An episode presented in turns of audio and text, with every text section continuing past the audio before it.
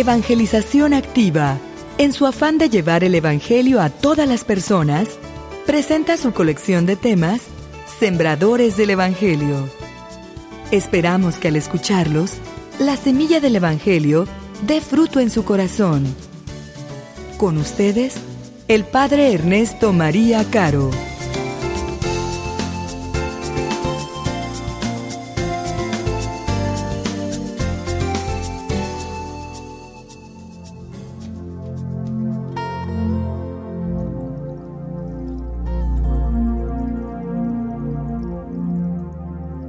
El primer día después del sábado, estando todavía oscuro, fue María Magdalena al sepulcro y vio removida la piedra que lo cerraba. Echó a correr, llegó a la casa donde estaban Simón Pedro y el otro discípulo a quien Jesús amaba y les dijo, se han llevado del sepulcro al Señor y no sabemos dónde lo habrán puesto. Salieron Pedro y el otro discípulo camino del sepulcro. Los dos iban corriendo juntos, pero el otro discípulo corrió más a prisa que Pedro y llegó primero al sepulcro. E inclinándose, miró los lienzos puestos en el suelo, pero no entró. En eso llegó también Simón Pedro, que lo venía siguiendo, y entró en el sepulcro. Contempló los lienzos puestos en el suelo y el sudario que había estado sobre la cabeza de Jesús puesto no con los lienzos en el suelo, sino doblado en sitio aparte.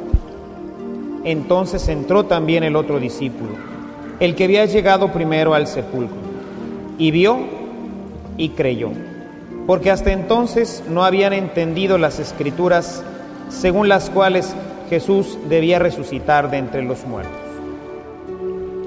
Palabra del Señor.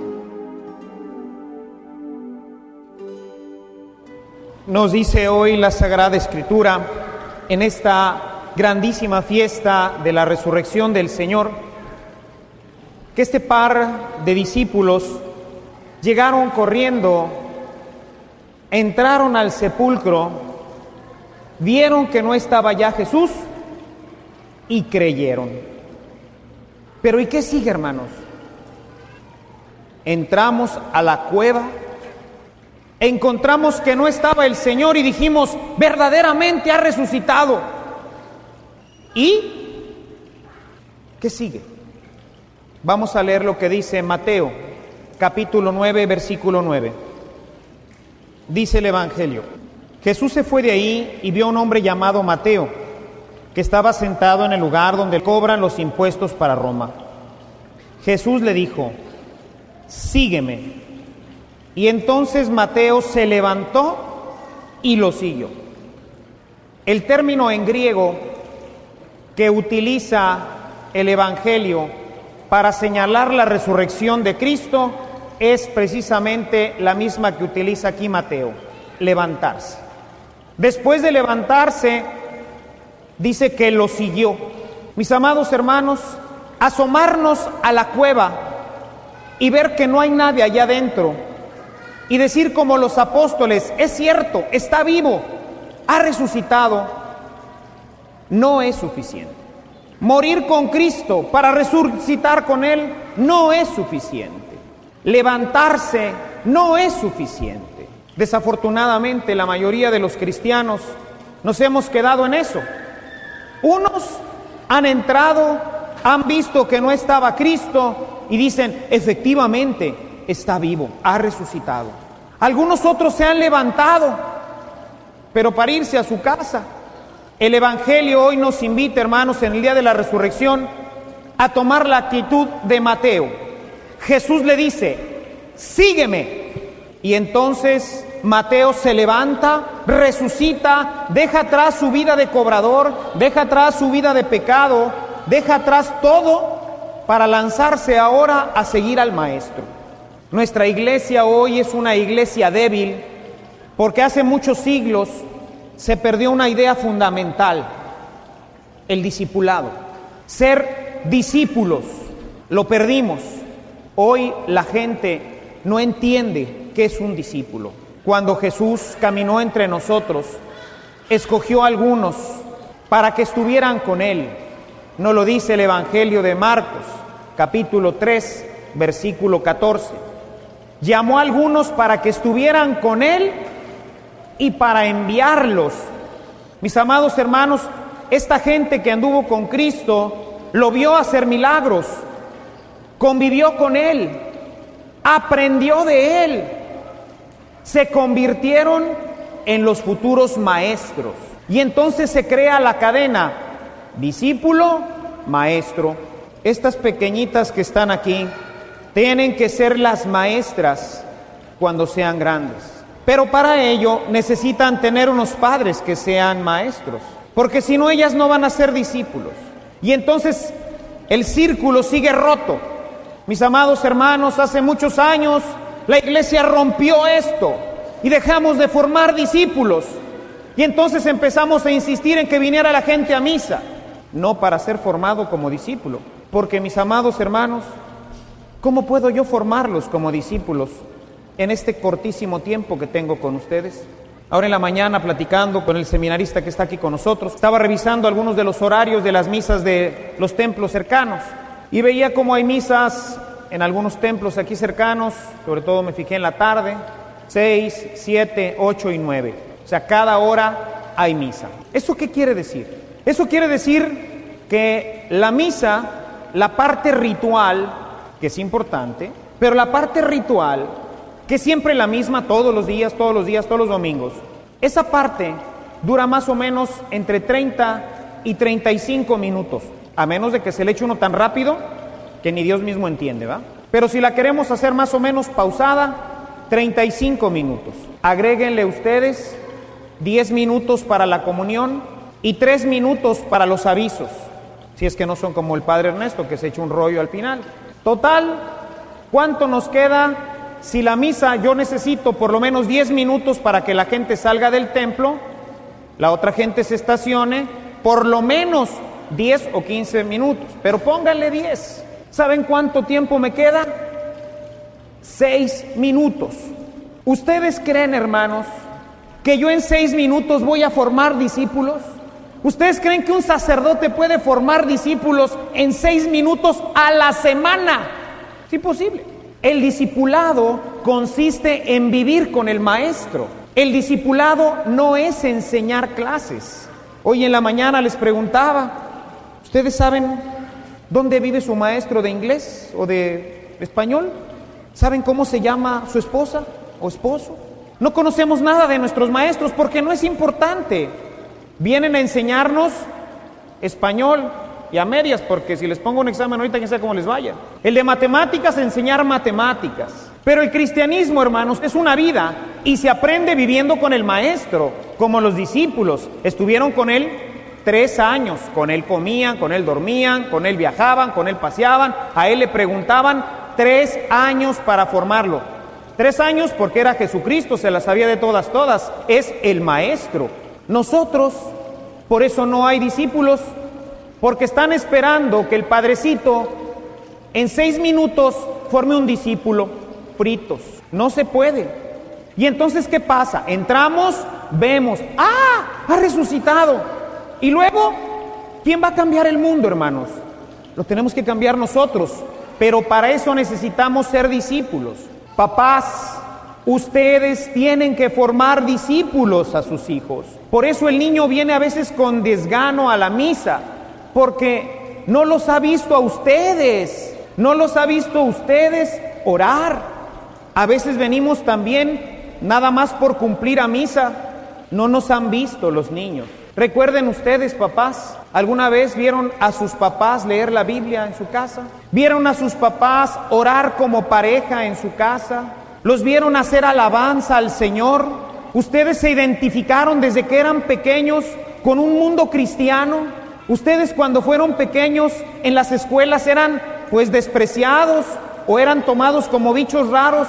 porque su vida era diferente a la de los demás, porque pensaban de una forma diferente, porque hablaban de una forma diferente, porque en su casa se vivía de una forma diferente? La respuesta es no, en la gran mayoría de nuestros hogares. ¿Cómo vamos a formar discípulos, hermano? El discípulo vive con el maestro. La única posibilidad que tenemos de cambiar es esta. Fíjense lo que nos dice San Pablo Dice, hermanos, sigan mi ejemplo y fíjense también en los que viven según el ejemplo que nosotros les hemos dado a ustedes. Yo les pregunto, papás, ¿ustedes le podrían decir a sus hijos eso? Como dice San Pablo, mijito, imítame, imita a aquellos que siguen la doctrina cristiana, imítame. ¿Cómo le vamos a decir eso si a veces nosotros decimos, ir a misa, no, mejor vamos a otro lado? ¿Cómo le vamos a decir que nos imite si nunca leemos la Biblia? ¿Cómo le vamos a decir que nos imite si hace mucho que no nos confesamos o que no comulgamos? ¿Cómo le vamos a decir que nos imite si nuestra vida no es conforme a la de Cristo? Ese es el maestro, ese es el maestro. Imítenme, imítenme. Sigan mi ejemplo, dice Pablo, y sigan el ejemplo de todos los que siguen el testimonio del Evangelio. A ellos sí imítenlos. Pero hoy los jóvenes a quién quieren imitar, quieren imitar a las estrellas roqueras y por eso se perforan las orejas, los labios, la panza y todo lo que pueden. ¿A quiénes están imitando? Las modas, los lugares, los antros. Y nosotros, cristianos, ¿qué les podemos decir? Imítenme. He buscado en mi vida de sacerdote tratar de asemejarme lo más que puedo a esto, para decirles, hermanos, imítenme, imítenme, porque yo voy siguiendo a Cristo. Pero yo con ustedes estoy muy poquito tiempo, solamente ahora que hemos cambiado al uso de la Biblia, 20 minutos a la semana. Mientras que el mundo los tiene como discípulos y les presenta las noticias y les presenta el radio y les presenta los panorámicos y les presenta mil y un diferentes doctrinas para que ustedes lo sigan. Y hoy nuestros niños lo van siguiendo. Y hoy nuestros niños usan los Nintendos. Y hoy nuestros niños se pasan horas en la televisión. Y hoy nuestros niños usan las modas de nuestra moda, de nuestro mundo. Sean imitadores míos, dice Pablo. Sigan mi ejemplo y sigan el ejemplo de todos los que viven conforme al Evangelio.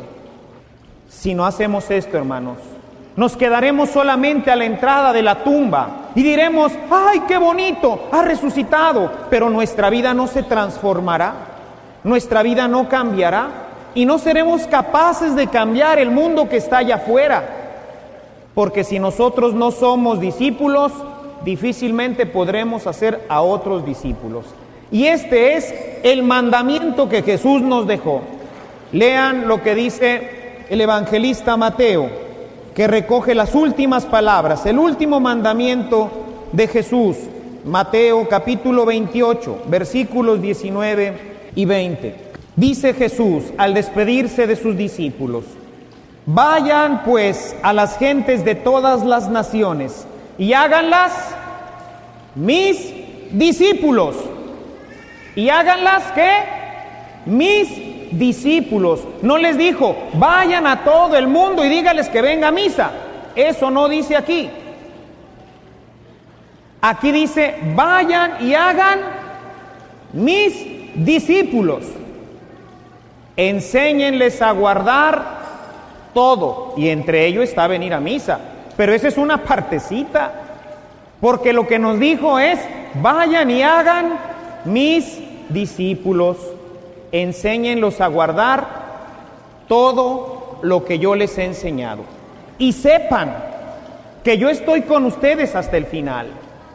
Él está con nosotros, hermanos. Si es posible, si es posible seguir a Jesús si es posible formar discípulos. No es por obra nuestra, es porque el Señor Jesús está con nosotros y Él pone palabras en nuestra vida y Él pone palabras en nuestras cabezas y Él es el que nos ayuda si nosotros nos decidimos a tomar el ejemplo de aquellos que viven conforme al Evangelio. Y este es el compromiso, mis amados hermanos, este es el compromiso de la resurrección, formarnos como discípulos para después formar a los demás también como discípulos.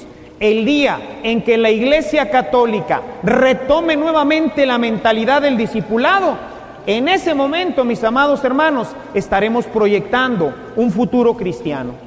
Mientras nos sigamos conformando con venir a misa, a oír una homilía de seis minutos, hermanos, nuestro cristianismo está perdido. Seguiremos asomándonos año tras año a la cueva del resucitado. Nos maravillaremos nuevamente y diremos, ah, ha resucitado, aleluya, para salir por esa puerta y ser las mismas personas que hemos sido siempre. Levántate, le dice Jesús a Mateo, y sígueme. Hoy el Señor te invita, levántate, deja atrás tu pecado, deja atrás tu vida de oscuridad, deja atrás la tumba, levántate y sigue a Jesús. Alabado sea Jesús.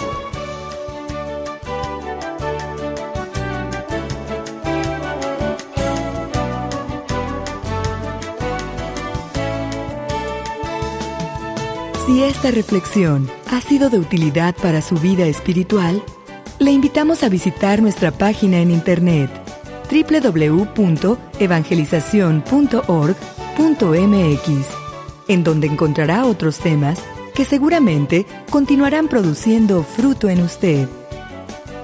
Que la paz de Jesucristo permanezca en usted y toda su familia, y que la ternura de María abrace su corazón.